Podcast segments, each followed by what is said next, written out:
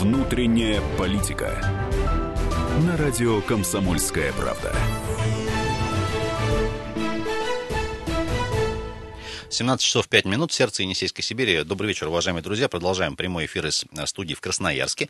Ренат Каримулин меня зовут. В ближайшие 40 минут э, будем общаться в рамках проекта «Внутренняя политика» э, с нашим коллегой, голосом, который известен, конечно же, слушателям комсомолки по всей стране, политик, лидер «Новой России» Никита Исаев у нас сегодня в гостях. Никита Олегович, приветствуем вас во второй уже раз за полгода в этой студии. Да, доб- доб- добрый день, да, декабрь, в середине декабря мы да, встречались. декабря, да. И а, помогать нам сегодня будет а, политический аналитик Александр Чернявский. Сан Саныч, тоже приветствуем тебя. Добрый день. А, коллеги, а, сразу вот э, специально нашел заметку от 12 э, июля сего года на сайте «Комсомольской правды». Лидер «Новой России» намерен увидеть сам и показать всем Россию реальную.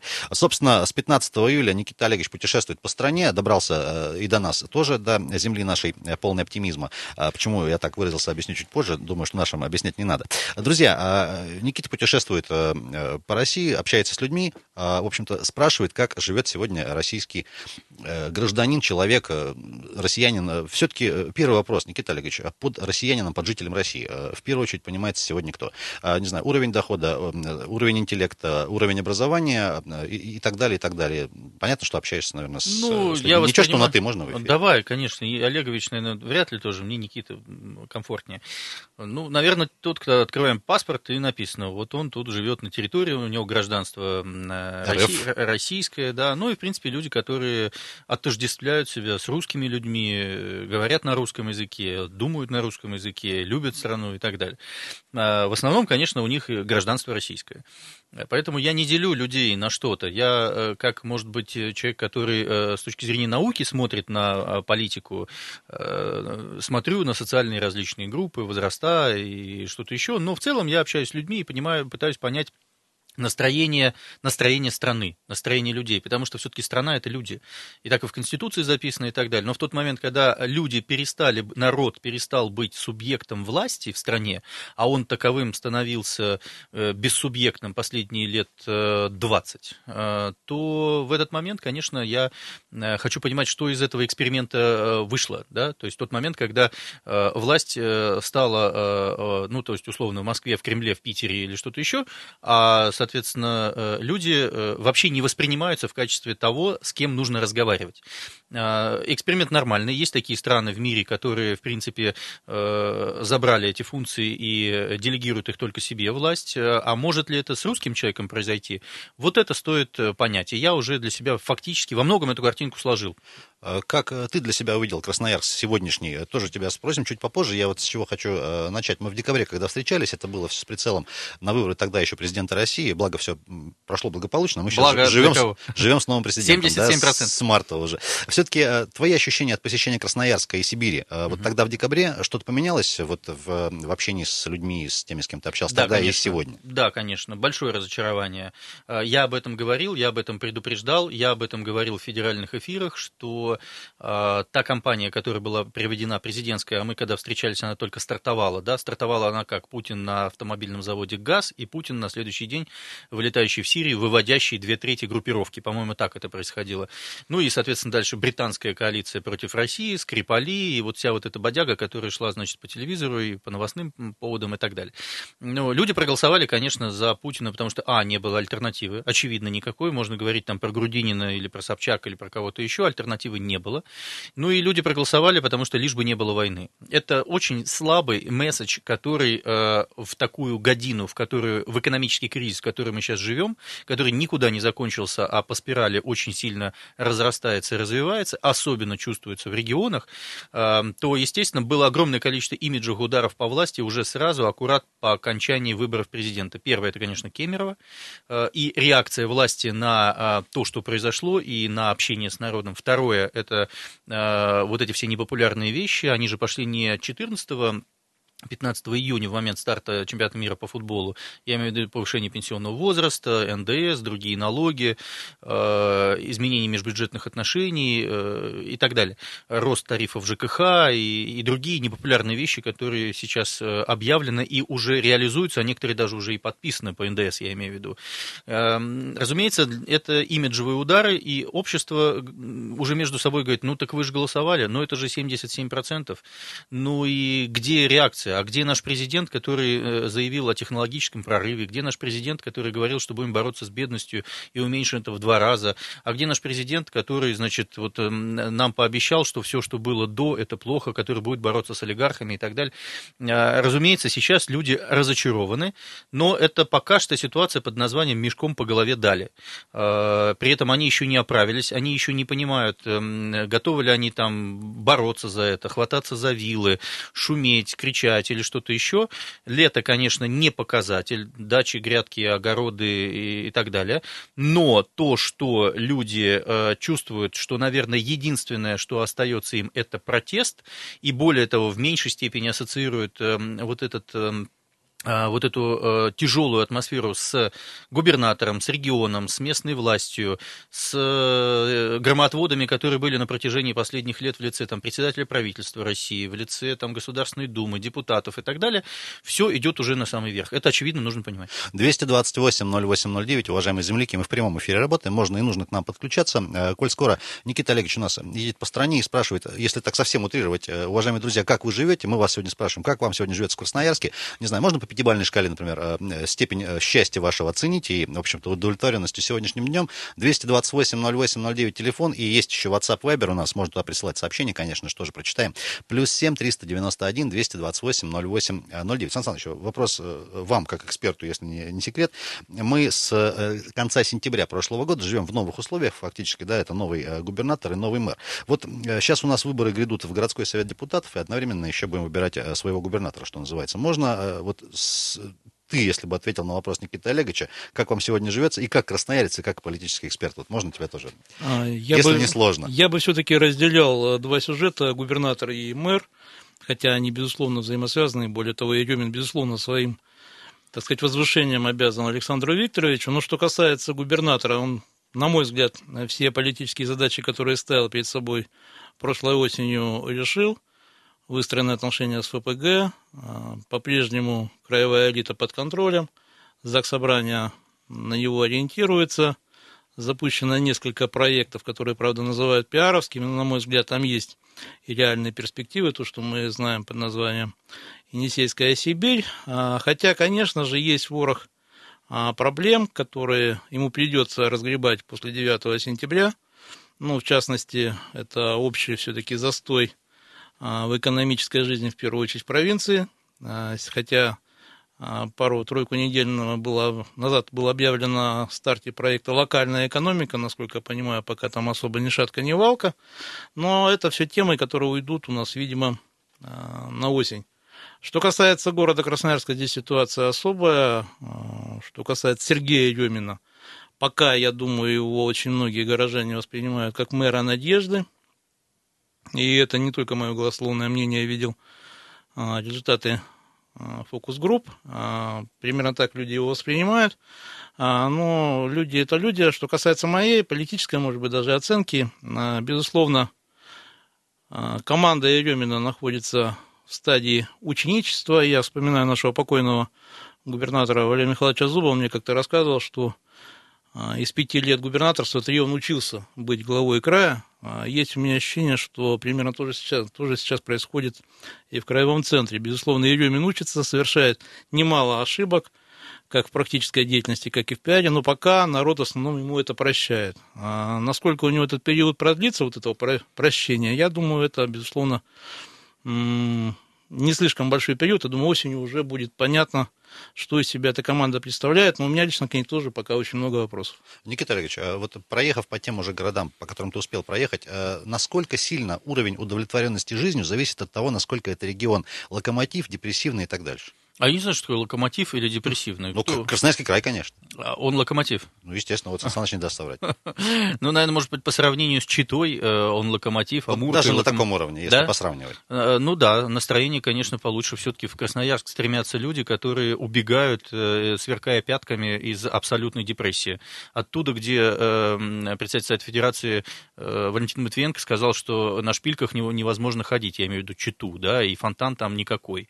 Но, естественно, люди бежат, бегут куда? Они бегут там в Красноярск, возможно, в Новосибирск, в Москву, в Питер. Никита, у нас на шпильках тоже нельзя уже ходить. Да? Ну, просто до, до осени, по крайней вам мере. Матвиенко давно, видимо, не заезжала, или больше шпильки не надевает по, так сказать, регионам страны.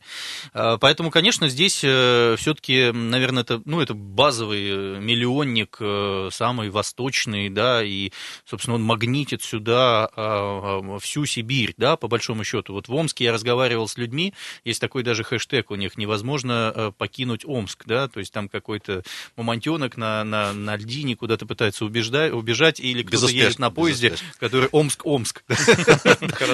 Вот у них такая история, да. Все-таки Красноярск дает какие-то возможности, да, понятно, что это происходит за счет кого-то, за счет э, существенного снижения кормовой базы, как в Москве, так и здесь, санкции в отношении того же Дерипаски, который, естественно, не может обеспечивать э, базовые вещи там, подконтрольных себе, ФПГ э, и так далее. Но настроение, конечно, здесь получше. Плюс здесь есть э, некий некий проект, который э, должен э, прислать каких-то денег в город, я имею в виду все-таки эм, универсиаду 2019 года. Я сейчас, проходя по городу, э, так сказать, спотыкаюсь, но считаю это нормально. Вот два года мы в Москве терпели, когда Собянин там перекладывал все, что угодно.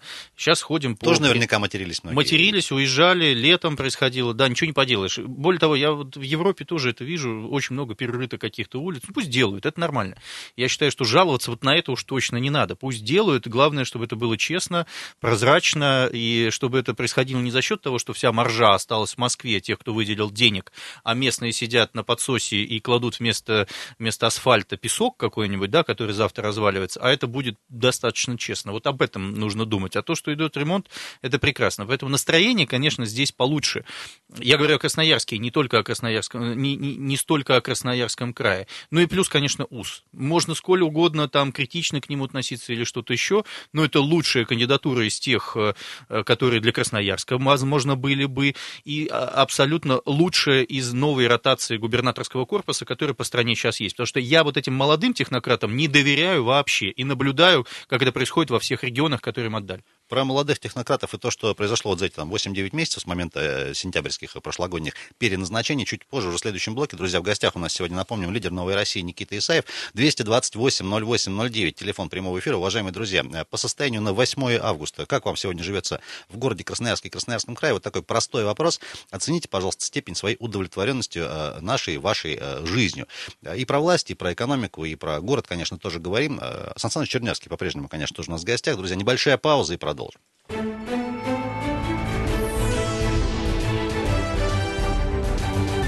Внутренняя политика.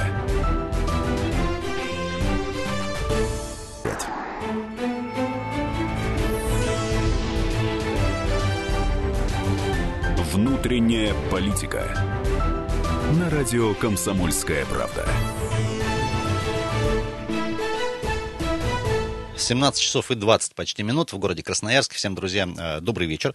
107.1 э, наша частота, радио «Комсомольская правда» с вами в прямом эфире. 228-08-09 по-прежнему наш студийный телефон. Вопрос сегодня такой неожиданно простой. Э, друзья, вот если посмотреть на свою жизнь вашими глазами, сегодня, 8 августа 2018 года, как вы оцениваете степень удовлетворенности своей жизнью? Работа, деньги, отдых, город, все, что происходит сегодня в Красноярске, да и в России, конечно, тоже.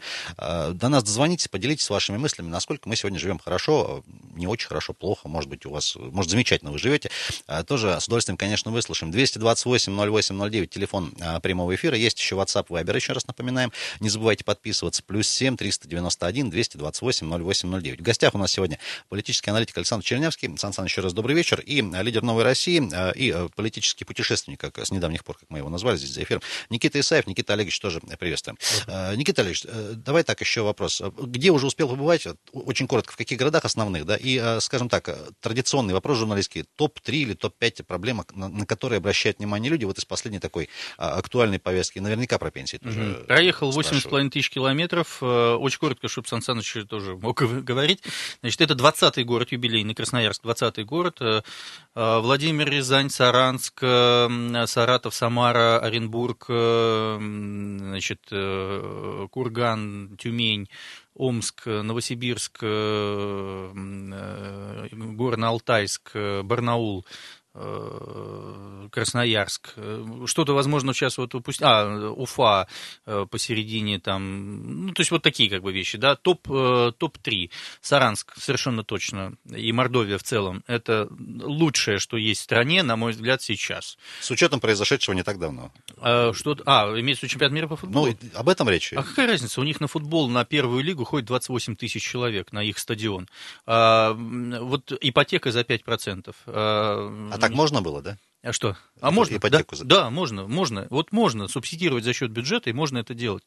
А, социальные программы, я не знаю, там, не знаю, в бассейн за 300 рублей месячный абонемент, э, да все что угодно, через каждые 500 метров агрофирма, крупные предприятия, которые реально работают, дороги сделанные третьего уровня, когда там за улочку какую-нибудь поворачиваешь, дома все отреставрированы, обманутых дольщиков просто нет, последний дом сдан. Э, да, есть дефицит бюджета, э, дефицит бюджета перед федералами, 225%, по-моему, набрали долгов. Ну и отлично, но вложили в социалку, вложили в реальный сектор экономики, в привлечение инвестиций и так далее. Топ-2. При этом ни, ни нефти, ни газа нет. Э, и это, очевидно, нужно понимать.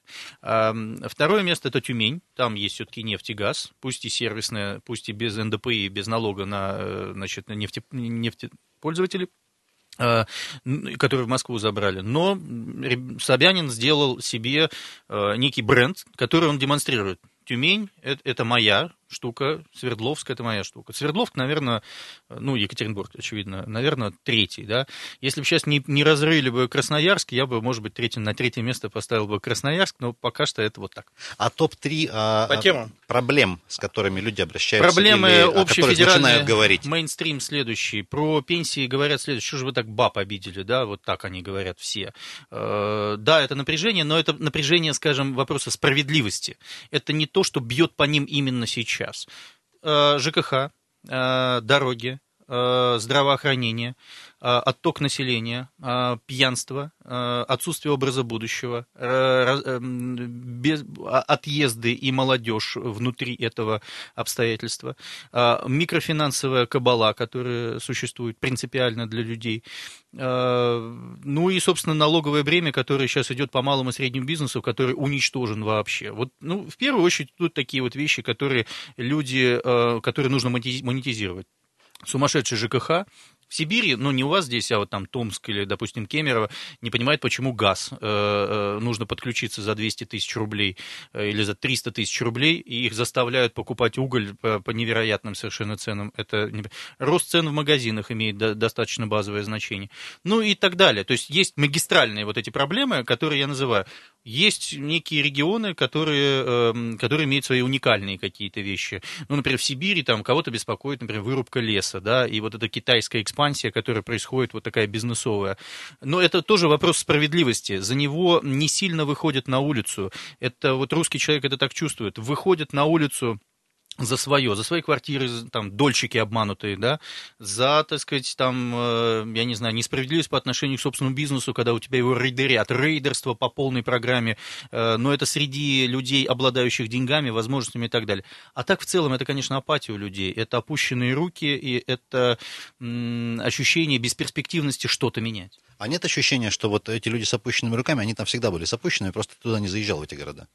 И дело там не в, э, не в чем-то. Возможно и так, но повторюсь, э, э, последний год очень сильно изменил ситуацию. Люди сильно доверяли Путину, продолжают отчасти доверять, но, собственно, уже боярская вот эта вот нелюбовь к боярам, да, она начинает как бы переходить определенным образом и на него. И это вот опасный момент. Путин пытается как бы передать вот этот вопрос ответственности Москва передать вопрос ответственности в регионы, но это уже сложно транзититься туда. То есть э, сейчас у людей каша в голове. С одной стороны, они спрашивают, а Путин вообще знает, что у нас происходит? Да? А с другой стороны, говорят... И отвечают многие, скорее всего, нет. Одни говорят нет, другие говорят, да все, он знает. Я сам, кстати, не знаю, знает он это или нет. Я вот задаю себе этим вопросом. Мы даже целую программу на, на радио «Комсомольская правда» делали, что спросить у президента, и этот вопрос я как бы ему виртуально задал. И люди не понимают. Люди говорят, лишь бы не было войны, потому что им каждый день показывают, что там на Донбассе, что в Сирии. Или, я не знаю, Мьянме там или еще где-то, а, но, с другой стороны, они понимают, что у них не то, что пустой холодильник, они не знают, как завтра выживать, потому что а, база их, э, ну, там, 10 тысяч рублей, 12 тысяч рублей, средняя зарплата, которая по стране в глубинке существует, остальное они где-то перебиваются, добивают до необходимых 25 тысяч рублей, чтобы выживать, и вот эта вот верхушка куда-то уходит, ее просто уже нет практически, в Красноярске, кстати, в том числе.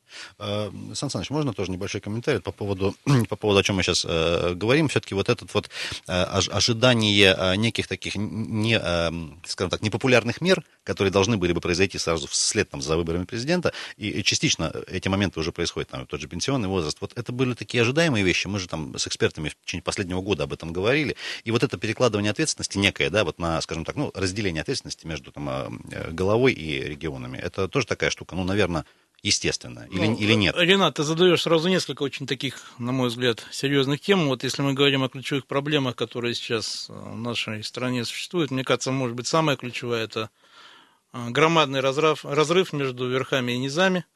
Отсюда э, вот то, о чем говорил Никита, чувство вопиющей несправедливости, нарастающей несправедливости в нашем обществе.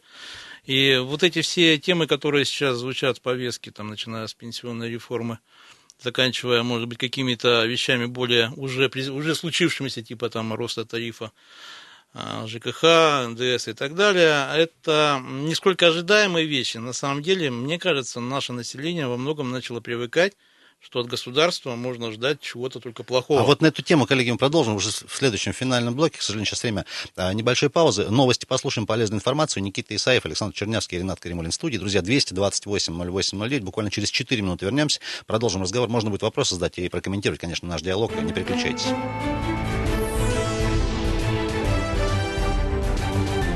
Внутренняя политика.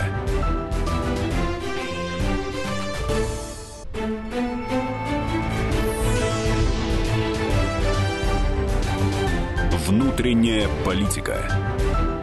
На радио Комсомольская правда. Продолжаем, дорогие друзья. На радио «Комсомольская правда». С вами 8 августа. Сегодня, э, собственно, среда. 17.33 почти в сердце Енисейской Сибири. 228 08 09. Телефон э, студийный. Прямой. Э, в прямом эфире мы, конечно, работаем. Продолжаем общаться с Александром Чернявским, политическим аналитиком. Аналитиком Сан Саныч, еще раз привет. Добрый вечер. И Никита Исаев у нас по-прежнему в гостях. Человек, безусловно, знакомый всем слушателям «Комсомольской правды», не только красноярской, конечно же. Лидер «Новой России» и политический путешественник с недавних пор. Напомним, для тех, кто только что подключился, Никита Олегович путешествует по стране, по самым разным городам, не, не только по крупным и не только по столицам регионов, э, конечно же, есть, общается с людьми, и, в общем-то, как э, писала «Комсомольская правда», 12 июля материал небольшой на сайте есть, лидер «Новой России» намерен увидеть сам и показать всем Россию реальную. 228-08-09, уважаемые друзья, про сегодняшний день говорим, как вы себя ощущаете сегодня по состоянию на 8 августа, что нравится, что не нравится, говорим про город, про жизнь, про работу, про проблемы, про экологию, благо, что начали этот, этот вопрос решать. Никита Олегович, э, вот два момента момента э, я для себя отметил вот в, э, в начале разговора ты сказал, что обещал президент, грубо говоря, там, бороться с бедностью и так дальше, и сейчас какие-то решения принимаются, ну, мягко говоря, может быть, в понимании многих идущие несколько в разрез с этим тезисом. Ну, смотри, э, вопрос такой, с момента инаугурации до августа прошло буквально там три месяца, да, ну, я вот, никто меня не заставит поверить, что человек, который годами голосовал за Путина, за три месяца вдруг настолько разочаровался вот в этом подходе, что сейчас какие-то там готов на какие-то, на какие-то меры прям. Я тебе скажу так. Николай, ну, мое, мое Николай вот, II отрекся от престола 1 марта 1900... Никита Ильич, у нас позитивный эфир. Не, не надо никакого отречения. Зачем вот это вот все? Ну... Я все к тому, что от любви до ненависти русский народ, он такой. Три месяца... Да, понятно, что главный политик страны Владимир Путин. Понятно, что уровень доверия к Владимиру Путину высочайший. Понятно, что он э, за свои 20 лет работы способен э, и э, менял эти тренды, которые существовали. Но факт в том, и это даже никто не скрывает, э, в том, что, разумеется, есть высокая степень э, разочарования от того, что за эти месяцы происходит. Э, понятное дело, что на него уповают все сейчас, э, общество э, продолжают уповать, и в Красноярском крае в том числе. Но при этом, очевидно, нужно понимать, что стратегия позиционирования, а это важная вещь, на мой взгляд, либо ошибочна, либо она идет к тому, чтобы потом резко что-то изменить. Я пока понять не могу. Политическая система убита, политические партии дискредитированы, политическая партия «Единая Россия не представляет из себя сколь понятный скажем, э, конструкции э, системы управления как в Москве, так и по всей стране, с колоссальным антирейтингом и, скорее всего, уже никогда не восстанавливаемым. Так называемая оппозиция э, умерла, так умерла, причем умерла достаточно давно. Коммунисты превратились в спойлеров, а где-то даже уже впрямую поддерживают, как в Красноярске, в Омске, в Новосибирске действующую власть. Разводят протест на полтора месяца против повышения пенсионного возраста просто отводят людей, сбивают всю энергию в интересах Кремля, очевидно, нужно понимать. Поэтому общество пытается искать, на кого обратить внимание. Навальный и вся вот эта кампания, которая, значит, э, развивалась в последней итерации в прошлом 2017 году, э, на мой взгляд, э, не то, что потеряла эту энергию, а потеряла вообще все, в том числе и сторонников, и в том числе в Красноярске. А, а куда идти, а куда-то надо идти, громотвода сейчас не существует, и в этой связи не исключено, что могут появиться появиться какие-то лидеры, которые будут абсолютно неподконтрольны. И как с ними работать, никто не понимает, потому что Кремль привык к управляемой вот этой суверенной демократии. Что будет дальше, не совсем понимаю. Вот Сан Саныч, может быть... Сан Саныч, вот если позволишь, э, хлеб твой не будем отбирать. Вот про Красноярск уже упомянули тоже, и по поводу политических партий, которые сегодня как себя ощущают, кстати говоря. А, я согласен полностью с оценкой, которую дал Никита. На мой взгляд, э, кризис э, партийной системы был очевиден уже в 2011 году когда очень много избирателей, ну, или отказывались идти на выборы, ну, или приходили и там пожимали плечами, потому что не видели ни своей партии, ни своих кандидатов. То, что сейчас запрос в нашем обществе на приход новых, недискредитированных э, в своей, ну, не знаю, истории соглашательств, предательств э, сил есть, на мой взгляд, очевидно. Вот то, что на мой взгляд, Никита делает в своей политической практике, я как раз э, очень сильно приветствую, потому что Безусловно, мне кажется, пройдет несколько лет, и мы увидим довольно серьезное переформатирование всей политической системы. И вот эти, на мой взгляд, пока, знаете, они, в общем, напоминают какие-то ритуальные танцы, там, когда мы видим новости по поводу возможного слияния ЛДПР и «Справедливой России», о том, что э, «Единая Россия» может слиться и уйти ОНФ, да, и ОНФ там станет новой партией власти, на мой взгляд, это несерьезно, потому что речь идет все-таки не о а, скажем так, косметическом ремонте, а серьезном евроремонте. И вот что появится в результате этого евроремонта, ну, я думаю, буквально на каждом фланге может появиться что-то очень интересное. Потому что сама ситуация, когда у нас Владимир Путин, по сути, является единственным более-менее надежным на сегодняшний день стержнем всей политической системы, ну, говорит о том, а говорит о ее дикой просто ненадежности. Потому что ну, система должна как минимум опираться, знаете, как табуретка на три ножки или хотя бы во всяком случае, лучше, конечно, на 4. Но мне кажется, как раз этого в нашей политической системе сегодня нет.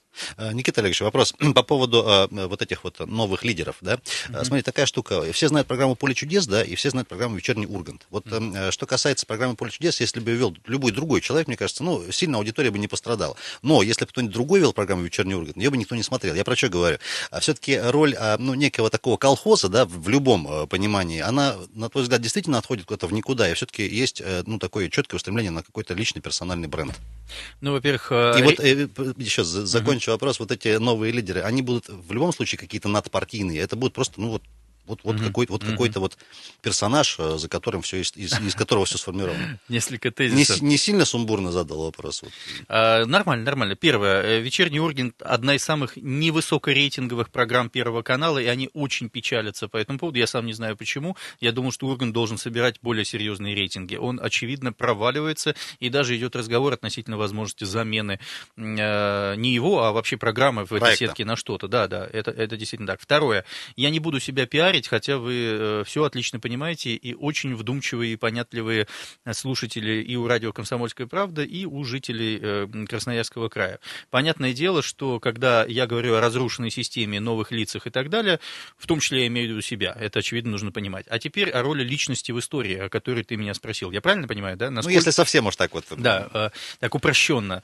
Упростить. Безусловно, люди говорят, нам нужен лидер. Они подходят на улице ко мне и говорят, нам нужен лидер, у нас его нет. Мы не выходим на улицу, потому что мы не знаем, за кем идти. Те, которые нас туда ведут, тысячу раз туда нас водили, обманули, развели, э, так сказать, обвели вокруг пальца и так далее. Это все классические лицензионные партии, так называемые, которые имеют право идти в Думу, сидят в этой Думе, у них 13 из 26 деньги комитет, комитет получают за это деньги, э, так сказать, э, всегда получают согласование на их митинги, всякие коммунисты. Вот сейчас мы подаем э, на митинг э, по обманутым дольщикам по стране, и подают от нас коммунисты. Почему? Потому что им не откажут никогда. А почему им не откажут никогда? Потому что коммунисты будут действовать ровно так, как им скажет власть. Всегда. Это очень хорошо на пенсионной реформе было понятно.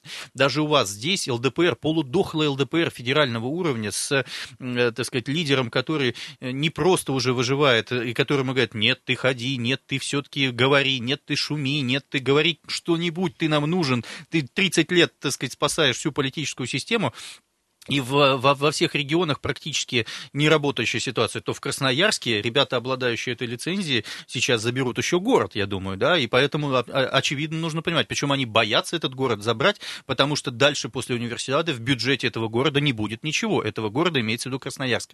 А по поводу лидеров, да, вещь важная, но э, эти лидеры появляются иногда залезая просто на броневик, это очевидно нужно понимать, поэтому э, вспомните, как строилась э, там Майдан э, на Украине, да, кто там были лидерами? Тигнебок, Яценюк и Кличко. Где они сейчас? Никто не слышит, не видит. Есть Порошенко, есть другие ребята, которые являются лидерами. Так и во всех революциях, так называемых, э, эта ситуация происходит. Поэтому они просто появятся естественным путем. Пока власть имеет возможность э, сделать это для себя комфортно и без большой крови искусственным образом, искусственно естественно, но сейчас пока ничего не делает. Отречение престола, броневик, что там еще было? Страшно. Да, да, да. 228 08 09. Добрый вечер, как зовут вас? Добрый вечер, Алексей меня. Да, Алексей, можно очень коротко, у нас, к сожалению, мало времени. Вот давайте на наш вопрос отвечая, вот как, как вам живется сегодня? Тезисно прям. Да живется-то мне неплохо. Я не о том хотел сказать, а просто, что дело тут не в партии, а в том, что они обанкротились, на мой взгляд. Uh-huh. Дело просто в том, что обмещанились люди, скажем так. Потому что идеи-то есть, и они, может быть, даже местами неплохо сформулированы, но люди не готовы поступиться даже частичкой личного комфорта ради какой-то абстрактной идеи. Вот и, все, вот и вся проблема на самом деле. Спасибо большое. Никита Ильич, можно я вот немножко продолжу, разверну вот э, тезис радиослушателя, я с ним, конечно, согласен. А, вопрос в чем? Смотрите, у нас в Красноярском крае вот такая система своеобразная, выборная, да, вот люди не ходят на выборы. Это ладно, у нас там президентский какой-то рекорд мы побили, по-моему, за все годы. А вот что касается предыдущих выборов мэра, когда мы еще выбирали, там 19 процентов пришло всего. Люди-то, не знаю, они могут вам что угодно там в любых городах наговорить, что мы там не согласны, но э, не нравится, иди на выборы, а он не пойдет. Угу. Не пойдет, не пойдет, правильно человек говорит. Э, но, кстати, они не идут, э, потому ну, что они не доверяют вопрос, этой да? системе. А ведь они не доверяют политическим партиям, политической системе, а выборы это есть часть политической системы. И они не доверяют этим выборам, потому что они выбирают вот этих э, товарищей, которые э, бегают по этим партиям, перекрашиваются, одеваются, переобуваются или что-то еще. Они говорят, все, мы больше уже этому обстоятельству не доверяем. Туда идут только пенсионеры, потому что они идут на выборы ровно потому, что, ну, так положено, у них ментальности в голове чип, чипом вложено, мы не имеем права не пойти на выборы, потому что если мы не пойдем, то мы не граждане страны или что-то еще. А кого выбирают пенсионеры? Я сейчас вообще крамольную мысль скажу. Я вообще считаю, Еще нужно... Одно еще одно, что нужно вообще э, отказать в праве голоса на выборах пенсионерам. Почему? Это же в их интересах будет. Я объясню это очень коротко. Потому что пенсионеры выбирают популистов и тех, которым пообещают побольше пенсии. Но это не те люди, которые заинтересованы в развитии страны, кого они будут выбирать. А выбирают они вот то, что у нас есть сейчас. Выбирают не люди, которые должны развивать страну и делать технологический прорыв, а выбирают ровно тех, которые им обещают, а потом не выполняют, перекрашиваются с красного на черное, с черного на белое, белое, с белого на желто, э, желто-голубое, а потом, значит, в желто-красное и так далее. Вот что происходит. Поэтому нет доверия. Поэтому, чтобы шли на выборы другие люди, э, должны люди идти, которые могли бы действительно создавать страну, а больше никто не идет. Сан Саныч, очень короткий вопрос. Как вернуть в той или иной мере доверие к выборам? Давайте уберем списки, оставим только одномандатников, чтобы человек знал, за кого он голосует конкретно. Не, не сработало, я убираем. Не, я не думаю, что как это вариант. поможет. По-моему, вот вы знаете, это все разговоры за бедных. Даже если мы говорим, например, про дату выборов, что она неудачна, она, безусловно, неудачна, но это все, вы знаете, следствие, и она сейчас мало вообще на что влияет. А мы-то сейчас, у нас реально здесь сегодня серьезный разговор состоялся по поводу того, что страна вообще ждет перемен, как ни странно. Единственное, я думаю, ну вот когда говорят там по поводу мещанства, да, я здесь не совсем согласен, на мещанах вообще все держится в этом мире. Проблема-то в другом. А, и сейчас на самом деле может выбор очень скоро стать, о чем как раз Никита и сказал, между эволюцией и революцией.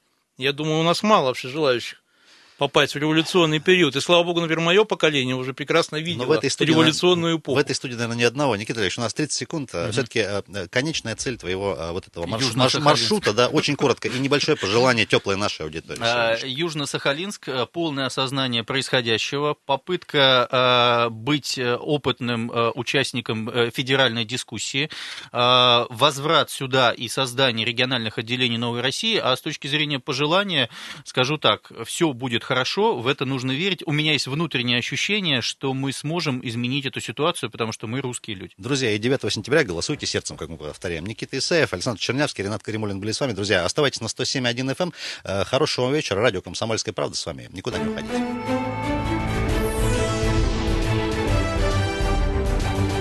Внутренняя политика.